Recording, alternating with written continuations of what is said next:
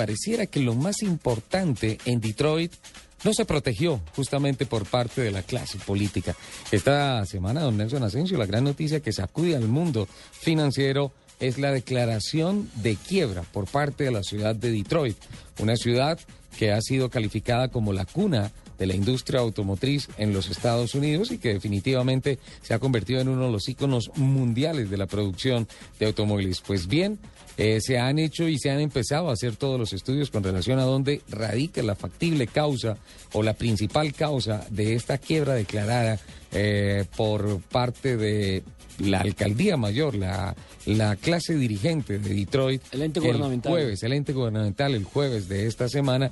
Y pues todo apunta a que definitivamente es la corrupción política que no permitió que las finanzas de la ciudad lograsen, después de la declaración en quiebra de Chevrolet, que significó un apoyo importante del gobierno central de los Estados Unidos en materia de dinero, en materia económico, y que finalmente pues llevó a impulsar un poco más el tema de la corrupción política. Eso apuntan hoy los especialistas a que definitivamente es la principal causa de esta situación de mm, eh, la, quiebra en Detroit. bancarrota.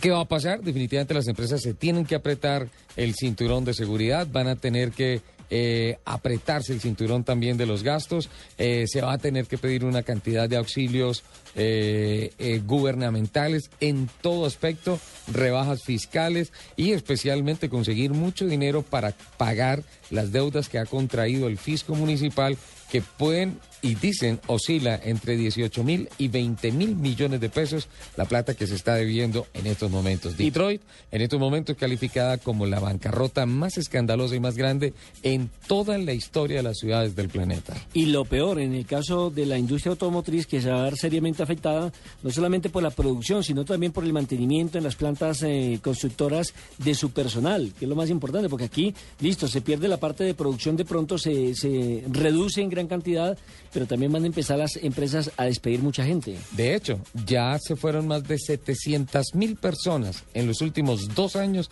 de la ciudad de Detroit. Ahora, los hombres de las marcas automotrices, los que manejan los hilos de las grandes marcas automotrices, particularmente Ford y Chevrolet, que están asentados allí en Detroit, y Dodge, obviamente dicen, llegó la globalización. Uf, gracias a Dios.